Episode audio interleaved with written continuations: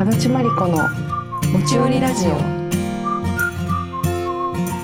持ち寄りラジオシーズン4第5回。この番組はシンガーソングライターの大和田圭と作家の足立真理子がお互いに進めたい本や音楽最近の興味関心発見を持ち寄るポッドキャスト番組です。ということで大和田圭です。足立真理子です。2月ももう中盤ということで皆さんいかがお過ごしでしょうか？私はですねちょっと前回から私あの TikTok 始めた宣言をしましてやったね。今回もですねまりこちゃんのリクエストしてくれた 羊文学の「迷いが」という曲をカバーしましてめっちゃいい曲だね。いやー嬉しい本当に。リクエストしてよかった。って思いました。なんか羊文学ってこの持ち寄りラジオのあの過去のエピソードでも触れたけどさなんか世界の美しさを、まあ素敵に歌にしますよね。何なんですか？もう嫉妬。いい曲で。うん、いやすごいよね。しかもなんかこうなんかインタビューを見ると、うんうん。あの世界は美しいって思える時ばかりじゃないっていうのがやっぱり根底にあるらしくて、あそこからのこの歌っていうのがすごくいいなって思った。ー素晴らしいね、ねいやーそのでもそこがだからすごい共感するなと思って、うんうんうん。綺麗なものを見つけたいしねすごいそうそれを世界に見せたいっていうねられない時にうんね信じたいっていう気持ちは一緒にあるじゃん。うんなんかうんあるあるうん。あるしなんか大事な人がさ元気ない時とかさうん。にやっぱりそういう世界の美しさがこにこの人が包まれてほしいなみたいなさうんうんうん。気持ちになるし、なんかうその感じがすごいねあの共感するなとうん。思いながら歌いました「迷い顔。ねいやすごいいいカバーだった。」ありがとう、なんか TikTok でこんなうん。見れていいのかって 思った。あありがとう。うん。ちょっとこの今日もバックで流しとくんであのはい。せっかく始めたということであの最近私はいろんな曲を吸収中ですので、ぜひ皆さん TikTok 迷いがあのちょっとしっとりしたバージョンであのアレンジして歌ってみましたので、ぜひ TikTok チェックしてみてくださいバンバンバンバン紹介してください。お願いします走り出した箱舟をあの押してあげてください。ありがとうございます。そうこれも私があのひすぐ引っ込もうとするんでマリコちゃんがこう TikTok の話しようよって実は今日言ってくれて、ありがとう。そうそう。ありがと人には言える。うねそう 人には言えるんだよね。自分のことだとね。そなかなかできないから。うわかる。こういうのは言い合っていかないと。本当だよね。そう。励まし合って。励まし合っていこうアピールするということのもう苦手さよいや自分のことをアピールするのってなかなかナチュラルにはさできないよ。ねえね本当だなよのでね皆様の力をどんどん分けてくださいませ。お願いしますお願いします。そんなわけでそれぞれの2月を過ごしているわけですがマリコちゃんはまた私たちなんかどっちかが必ず毎回どっか旅に出てる感がある持ち寄りラジオなんだけどなんかそうなんですよ。私もまた旅に出ていました。うんうんあのー群馬県のうん北軽井沢にある北軽井沢スイートグラスというキャンプ場に行ってきておりました。いやーちょっと SNS で写真とかあてか SNS じゃなくて送ってくれたのとかうんもうんあ。ったけど、めちゃめちゃ綺麗なとこだったね。もうね、素晴らしかった。本当に。あのね、まあ、北軽井沢ってそもそも、うんあの、長野じゃなくて、そう長野かと群馬にある。群馬なんだねそうそうそう。で、私はね、軽井沢から、あの、まあ、今回なんで行ったかというとね、うんうん我々の仲間である山形敦子さん、美術家の、うんうんまあ、敦子さんが、あの、スイートグラスのこう一つの企画としてね、うんうん。滞在制作をするっていうのがあったの、コテージで。その、そこに行くから、マリコちゃんも来ないって誘ってくれて、うんうん。あ、行くってほんと2つ返事で、うんうん。あの行ったんだけど、うんうんうん。あ行ってるって私も。あ行ってるって。そうそうそう。うん。もうそんな行くしかないじゃん。うんうん。で、私はまあ薪ストーブとかさ、コテージとか、まあそもそもキャンプが大好きだから、うんうんまあ行くしかないわけよ。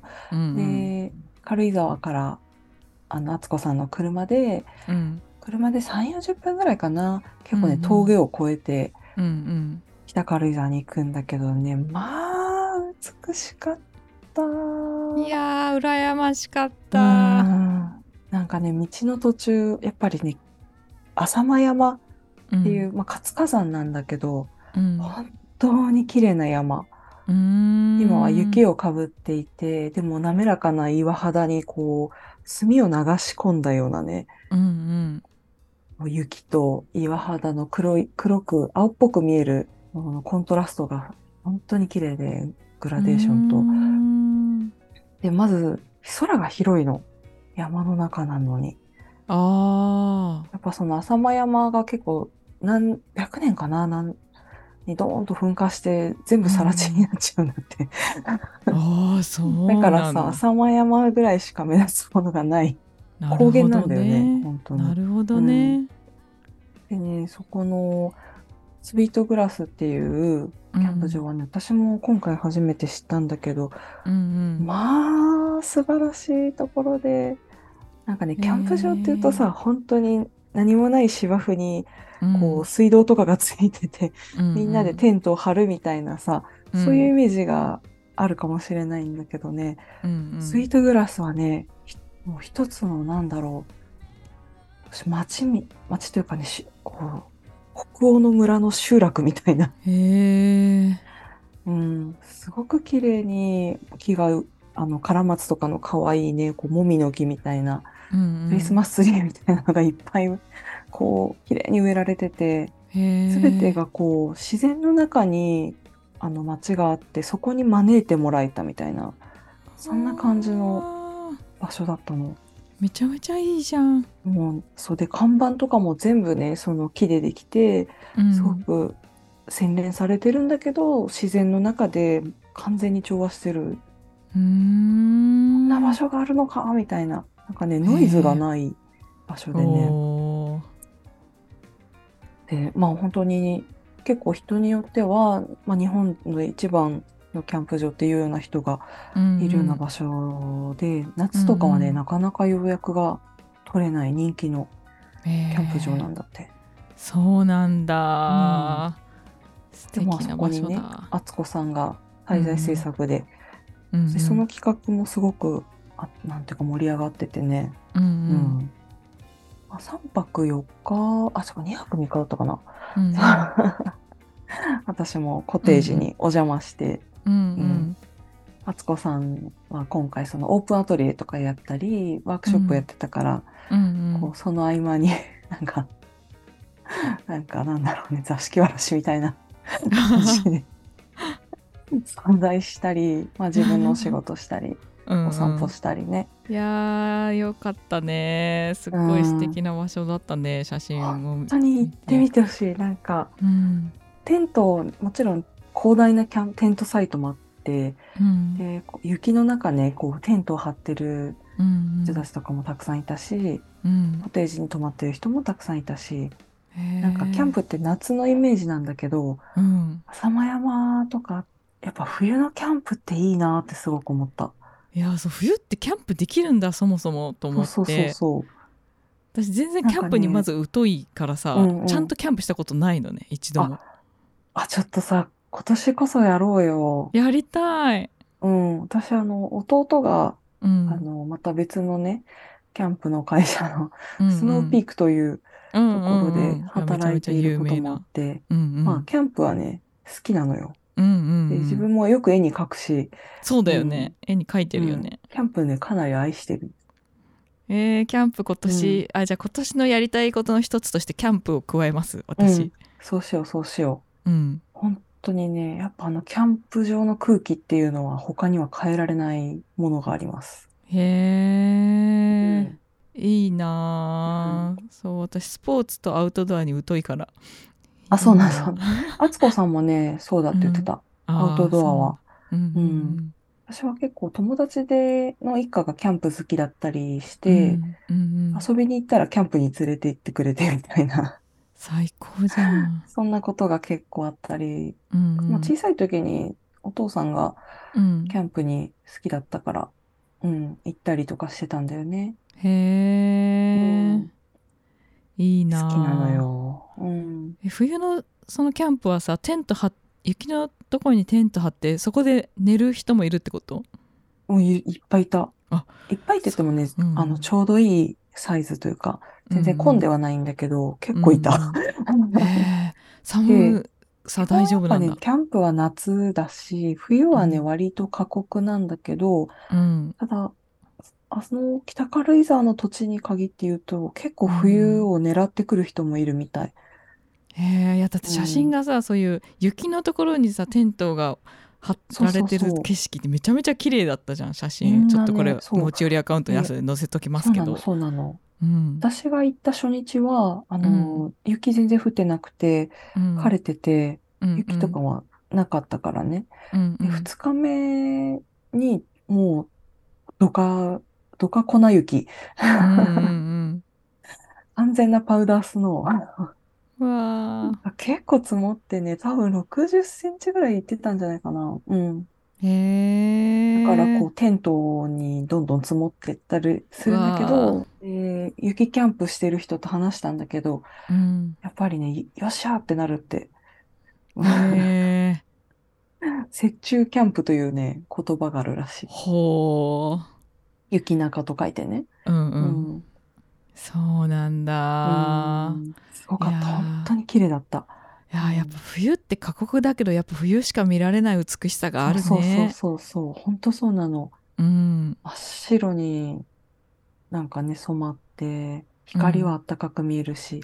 うんうんうん、でコテージに関して言うとねなんと全てのコテージに薪ストーブが入ってるらしくて。薪ストーブってさ結構設置大変だから割と 珍しいものなんだけど。そうなんだ。もうね、その薪ストーブにさ、こう薪を放り込んでね、うん、火がついたりするのを見て、うん、ずっとね、あったかいわけよ。最高じゃん。最高だった。いいな って聞くと冬に行きたくなるでしょ。なる。なるわ。夏、夏もね、薪ストーブ楽しいけど、やっぱりあの、あったかさはね、冬だね。うん。いいね。うん。なんかむしろ家にいるよりあったかいぐらいだった。あ薪ストーブと建物の断熱性っていうのかな、うん、確かにね寒いところの方が家がちゃんとあったかい仕様になってるから逆にあったかいよね家が。うん、で初日にあの社長のご夫妻がなんと、敦、子、さんと私を、うん、バギーでね所有してる山に連れてってくれて。おー。もうね、所有している山。雪山を結構、バギーでね、走るんだけど、うん。うん、あの、スイートグラスをね、こう、あの、経営しているのが、うん、あの、有限会社北モックさんという会社なんですけど、うんうん、あのね、もともとはこう山の中から薪を切り出して、林業から始めて、うん、で、そしたら、そこでなんか蜂？養蜂をね、また始めて、うんで、それが、こう、キャンプ場の形になっていって、うん、だからキャンプ場の建物とかも、うん、あの、その自分の、自分たちで作っている山の木を使ってる。へえ。ちゃんと製材所まであって、すべて全部、すごいね。だからね、その、理念がやっぱりしっかりあってね、うんうん。で、社長は、その、福島さんって言うんだけど、うん、あの、北軽井沢の、うん、あの、ご出身なんだって。だからやっぱその土地で育ってて、うんうん、なんかね、その山もね、すごい綺麗なわけよ。うんうん、あのちゃんとこう道路を、林道というかね、細い、あの、木はさ、切ったら運び出さなきゃいけないからさ、そういう道が整備されてるんだけど、それもね、こう山肌に沿うようにして、なんかね、すべてが調和してるというか、へえ、うん、本当に自然と共にある暮らしっていう感じ。みたいな感じでさ、うんで、社長のご夫妻とうん。私たちがでさ、こうバギーで、こうん。う、キャーキャー言いながら、あの山の中案内してくれて、で、時々バギーを降りてさ、うん、あの山を見たり、散策したりした。うん、もう本当に楽しくって、うん、その日晴れ渡ってたから、うん、真っ青でね、あうの、ん、わあ、すごいなーって思ってたら、あうの、ん。社長の奥様がね、うん。あの、宇宙みたいねっておっしゃって、あもう本当にその通りだったの。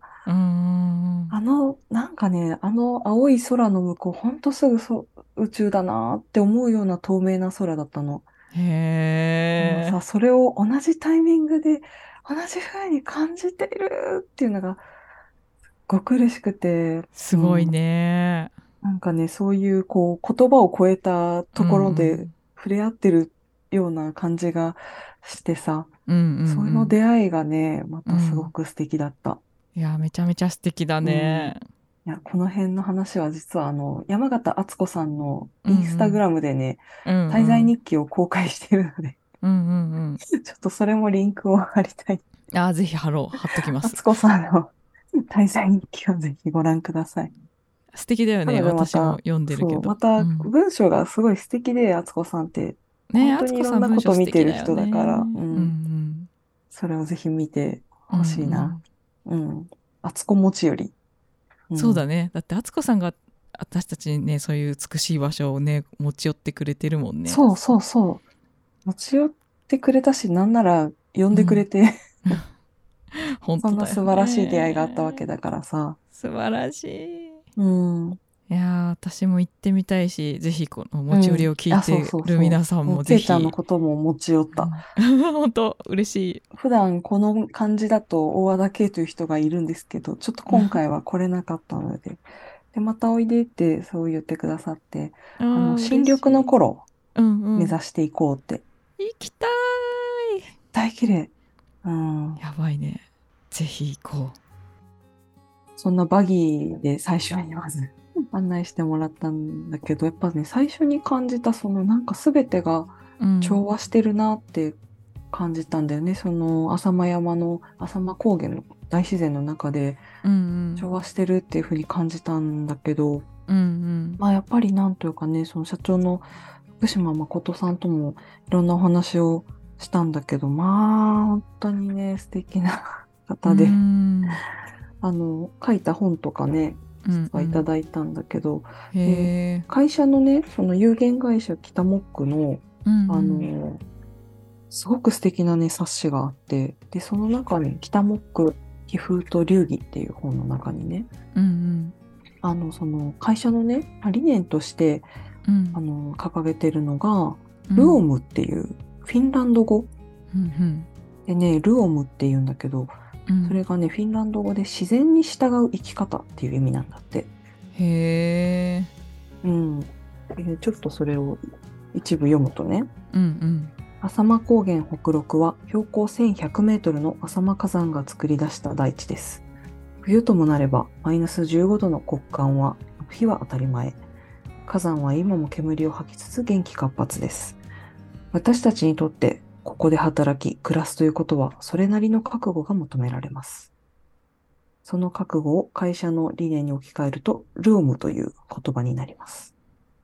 浅間高原北麓の自然こそが自然に従う生き方イコールルオムを半ば強制し、必然的に生き方を問う不思議な会社が生まれたのです。私たちにとって生き方を問うことは、宗教的考え方やスピリチュアルな生き方を強要することではありません。あるがままの自然を受け入れ、愚直に懸命に生き抜くという地に根付いた生き方を貫くことでした。っていうね、あの、発刊にあたってっていう文章の一番最初の方なんですけど、本当にね、このね、自然に従う生き方っていうのがなるほどって思ったの。うんうんなんかさ、でもフィンランド語らしいんだけどさ、なんていうか、私たちがあって自然があるわけじゃないじゃん。そうだよね。ほんとそうだよね。本当にそれにつけるんだいけどさやほんとそうだわ。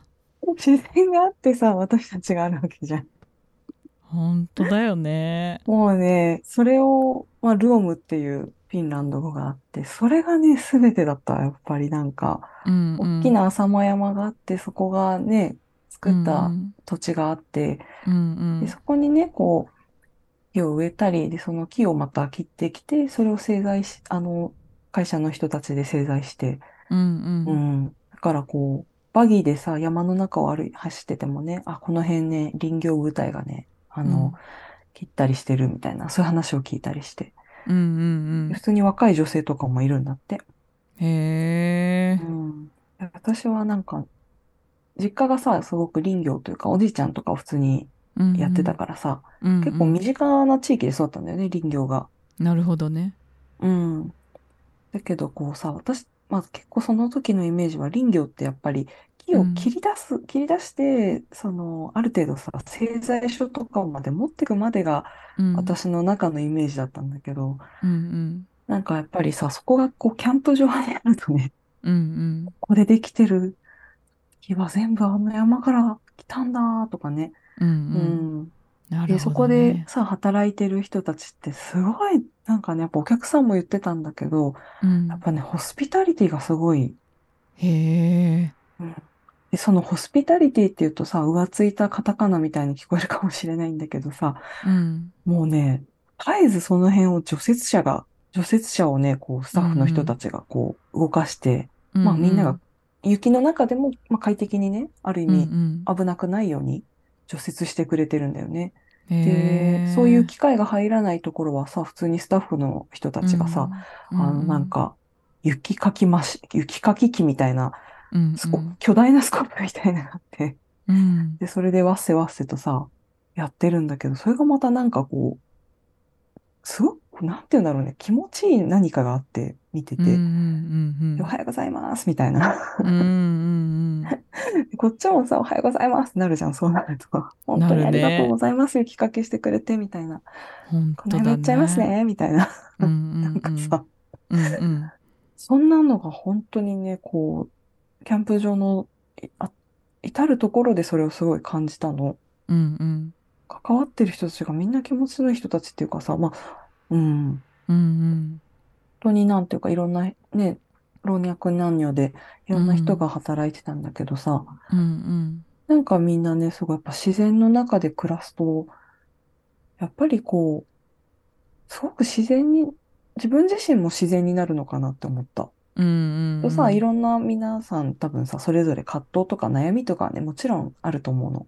うんうん、けどやっぱなんかこの大自然の中でさ、うん、あんまりなんていうか、なんていうかね、やっぱり、うんうん、すごいし、ある意味でシンプルになってく部分もあるだろうし、うんうんうんなんかね、なるほど、ね、問われるよね。問われるよね、この自然の中でさ。うんうん。なんかそんな風にやっぱこうさ、美しい景色のところとかに行くといつも思うんだけど、やっぱりこの風景に磨かれるものってあるよなって思うの。そうだね。うん。尾道に行った時も、やっぱりそう思ったし、うんうん、北軽井沢に行った時は、本当さらに思った、やっぱり。美しいだけじゃなくて結構過酷じゃん、ほっとくと。いや、本当だよね。その、雪は綺麗だけどさ、やっぱほっとくとさ、動けなくなっちゃうしね、車とか詰まって。うんうんうんうん、敦子さんとかもさ、雪かきをわせわせやってくれてたんだけど。うんうん。うん。そんな風にやっぱこう自然がやっぱり大自然だからさ、うんうん、ね、必然的に本当に従う生き方になっていくと、うんうん、逆になんかその中で自分たちの内側もすごく綺麗になっていくっていうかさ、うんうんうん、うん、なんかね、そんな感じがすごいした。なるほどね、うん。で、それがすごい多分気持ちよくて嬉しくて、うんうん、あのお客さんがさ、遠くからも雪の、うん、雪と分かっていながらやってくるわけじゃん。うんうん、普通に氷点下だし、うん、うんうんでもやっぱりみんな多分さ、そういうすごく自分の中がシンプルになれる場所っていうのを求めてやってきて、うんうん、実際本当に思ってたよりもずっと洗い流してもらったみたいになって、で、それをちょっとずつ持ち帰って、それぞれの場所で暮らしていくのかなと思うとさ、うんうんうん、なんかすごい場所だなと思って。なるほどね。うん。なんかキャンプってさ、ね、こう、ワイワイ持ち込んで遊んで帰るっていうのはもちろんあると思うんだけど、うんうん、その中で必ずやっぱりさ、自分の中がクリアになってくし、やっぱりこの偉大さをそれぞれの居場所でも多分持ち帰ると思うんだよね。うんうん、で自分のところでまたさちょっとなんだろうもっと自分らしく働けたりとか、うんうん、例えばまあなんだろうね、うんうん、あんまり自然を汚さないように暮らす工夫をしてみたりとかさ、うんうん、変わっていくよねやっぱり。うんうんうん、なんかそれがやっぱキャンプのすキャンプすげえなって思ったな。なるほどだな、うん。なんか今の話をさ聞きながらさ私はあの、うん、暇と退屈との理理学っていうさ、はいはいはい、はい、私もマリコちゃんも国分光一郎さんの。そうそう、一郎さんの本のことを思い出してさ、うん、なんかあれの前半に出てくるのはさ、その縄文時代はすごく1万年以上長く続いたけどすごい平和な時代だったし、人々がすごい幸せだった時代だみたいなことが前半に出てきてさ、なんかなぜかっていうとその狩猟採集で過ごしていた時代、うん、その土地の自然の中でこうその土地にある食べ物とかを探したりこう、なんだろうそこにあるものに常にまあ未知のもの自然とこう向き合って、うん、人はもう生きることにすごく忙しくってだからこう、まあ、自分をフルに使っているみたいな感覚が常にあって、でそこの住んでる地域の、まあ、食べ物とかを全部取り尽くしてしまったらまた次の新しい土地食べ物がまたある土地を探してこう移動して定住せずに生きていってた狩猟採集時代はすごいなんか人々がこう満ち足りていてでそこからまあ農、うん、弥生時代とかに入って農耕が始まるとその定住し始めてこう道具が生まれたり、あのお米とかが生まれるからそのまあお金みたいな概念とかもだんだんこう生まれるようになってきて、うん、こうまあ、あの本に書いてあることってその退屈というものの恐ろしさについて書いてる本だと思うんだけどさそうなってくるとやっぱその都市だったり、まあ、その自然とものすごい向き合ってもう全力でやんないとさ生きられない環境からさ、そうじゃなくても生きられる環境になった時にやっぱこう自分をフルに使うっていうことがしづらい状況になってくると、うん、やっぱ人はなんかだんだん苦しくなっていくみたいなさ、うんうんうん、あれを読んですごいなるほどなって感じてたんだけど、うんうんうん、なんかそれをすごい思い出した。ほんとね。なんかねそんな感じだったな。うん、うん、あのキャンプってほんと不思議でさ何もしなくても退屈にならないっていうか、うん。うんうんまあ、夏は特にそうだと思うし冬はさうん、もう本当にただ雪みたいなだけで綺麗だし、うんうん、例えばね、こう薪とかさ、うん、まあ、本当にアウトドアだったら自分でさ、薪を作ってとか、まあ、乾燥させてとかもあるからね、やっぱキャンプで薪までやるのは難しいけど、うん、それでもやっぱりさ、薪をくべたりとかするだけでさ、うん、結構忙しいというか、忙しくはないけど、まあ、豊かな時間なんだよね。あの空白はちゃんとあるんだけど、うんうん、退屈ではない。やっぱね、都市生活とは全然違うなって思った。本当だね。うん、まあ、ね。でもすごく快適で、うん、うん、快適なのもなんかね、ありがたいものだった。そうだね、そうだね。やっぱりさ、うんうん、かといってめちゃくちゃ寒い中、隙間風が吹くとかさ、そういう、ま、感じじゃなくて、ちゃんとなんかさ、うん、なんだろうね、ちゃんと手をかけてあったかくされてるし、大事にされてる感じがすごい、うんうん、大事に自分を、なんだろうね、ちゃんと命を扱おうっていう感じが、うん、あとそこら中にあったかな。うん。うんうん、でもそれがすごい自然にあってさ、うんうん。うん。すごいなんかね、ね穏やかな感じで止まってた。いやー、素敵だー。なんかさ、ね、私子供の頃にさそういう自然が豊かなところとかにさ旅行に連れてきてもらってもさ、うんうん、もうそういうとこにもゲーム持っていっちゃうような子供だったわけよ、うんうんうん、全然そういう楽しみ方を知らなかったんだよねずっと、うんうんうん、けど今はさそうやって一緒に行く人がたちがそうやって美しさに感動してたりするのを見て、うんうんうん、すごく感じ方が変わって。ったなと思うんだけどさ、うんうん、やっぱそういうところでさそういう退屈しない感覚ってさ多分、うん、なんていうの私も東京出身だからさ、うんうん、そういうとこに育ってなんだろう誰しもがかんすぐその楽しみ方をさ分からないうんうん。のがまあ自分が実際そうだったからさ、うんうん。でも自分はだんだん変わったんだけどうん。なんかななんでだろうなみたいなさうんうんうん。思ったりもして、なんで子供の頃は分かんなかったんだろうみたいな、うんうん。なんでなんだろうねって思って聞きたくなった。なんでだうんうんうん。なんでだろうね。まあなんか時間がね経つとやっぱな、遊び方を学ぶよねなんかうさ、ん。そういう感じかな。ううん。ん、暇だとさやっぱ遊び方を工夫するじゃん。やっぱゲームとかないとさ。うんうちはうちはなんか普通にゲームとかもしてたしけど、うんうん。なんか割と一方で遊び場が田んぼとかだったからうんうん。なんかねまああるものでやっていくじゃん。大体どんな人もさ、うんうんうん、大人になってキャンプ好きになったりとかさそれもすごいいいよね、むしろうん。今の状態であのワクワクを楽しめるだなんてちょっと羨ましいって思ああなるほどね、あそう言われると嬉しいな、ん。なんか今までうそうそう。なんか旅行とか行っても全然楽子供の頃ねああんなと素敵なとこ連れてってもらったのに何も受け取ってなかったなとかふと思い出したりするんだよね。いやまあでもさ忘れてるだけで絶対たまたまってるんじゃないかな。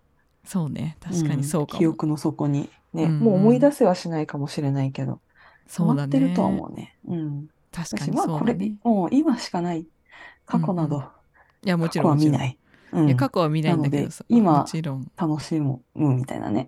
うんうんうん。うんうんいやだからなんかさそういう楽しかったよ。うん。私はもともとだからそういう自然なの場所に行くこととかに対して全然ふっかるじゃなかったわけよだからその持ち寄りをさ、うんうん聞いてくれてる人とかもさきっと同じような人多いんじゃないかなと思って、なるほど、なるほど。そうそうそういうひ方にもなんかぜひうん。行ってみるきっかけとかになったらいいなって思ってさうん。そうだね、そうだね。だってマジで興味なかったもん、昔うん。それが今まあは虫とかいるしね。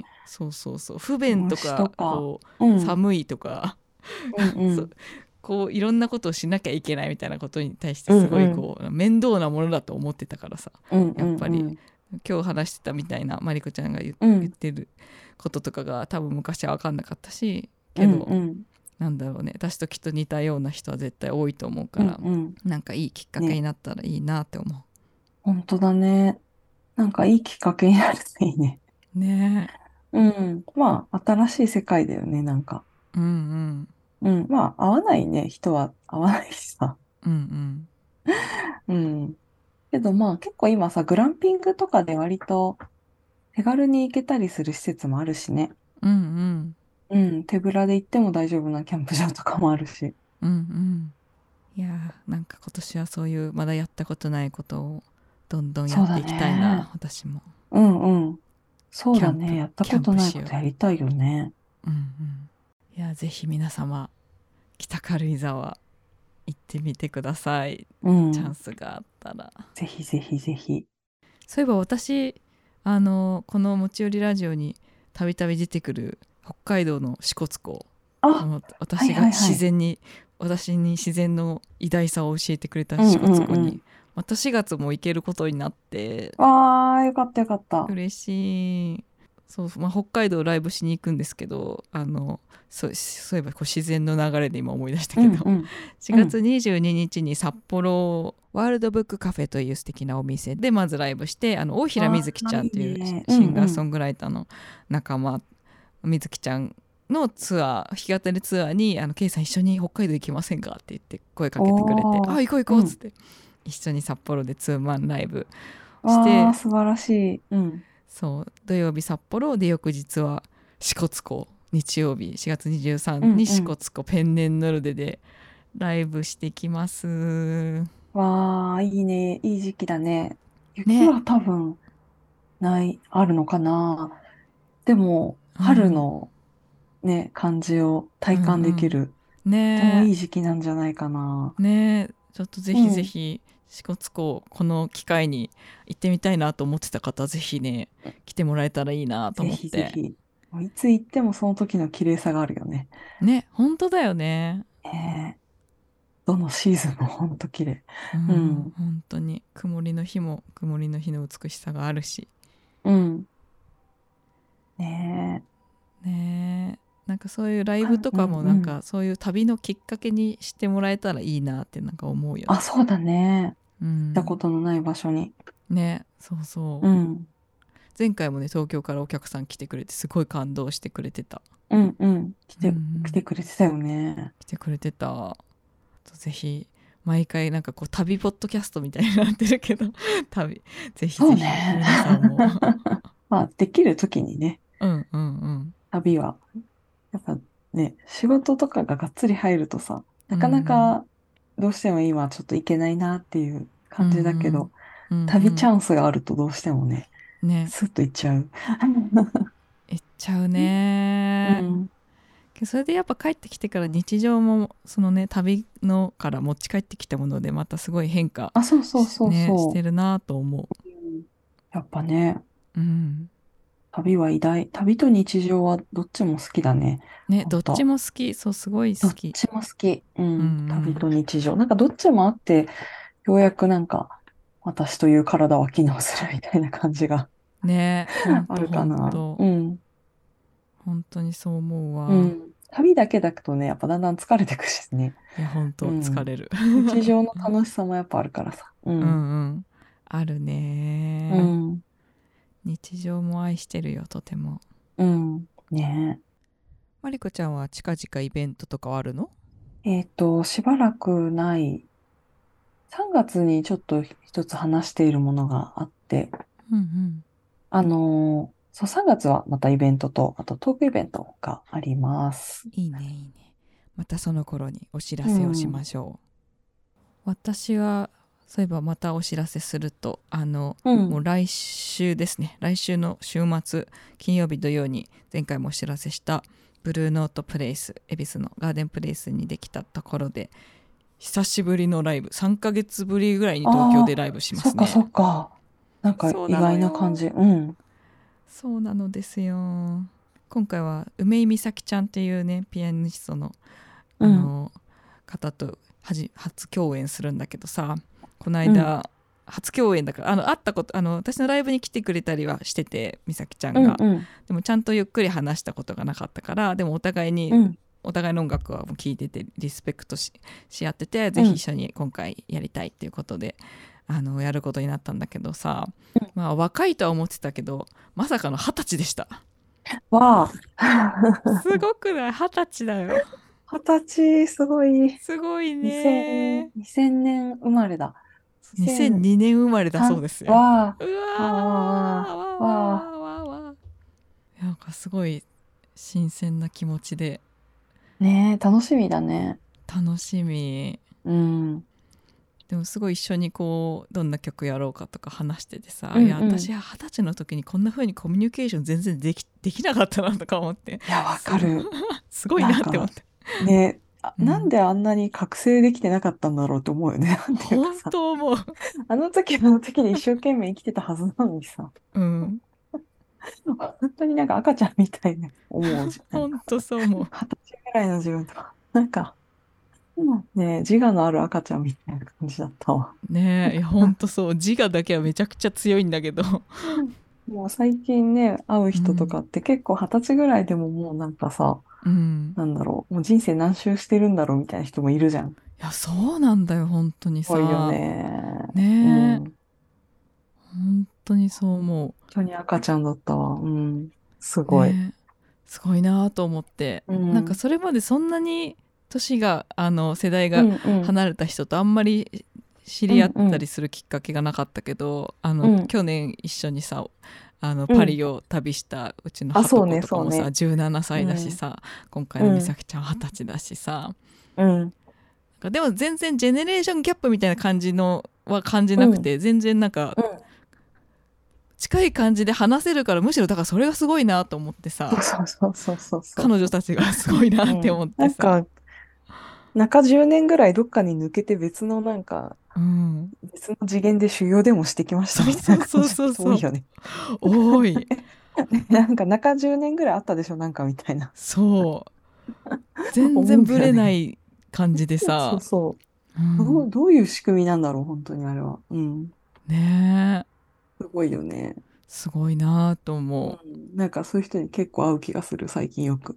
ねね本当そう。二十歳ぐらいでなんか、うん、うん、もうなんかある意味なんか始まってる感じがしてるそうそうそうそう すごいなと思って。面白いわ。ぶれないしなんか変なこう、うん。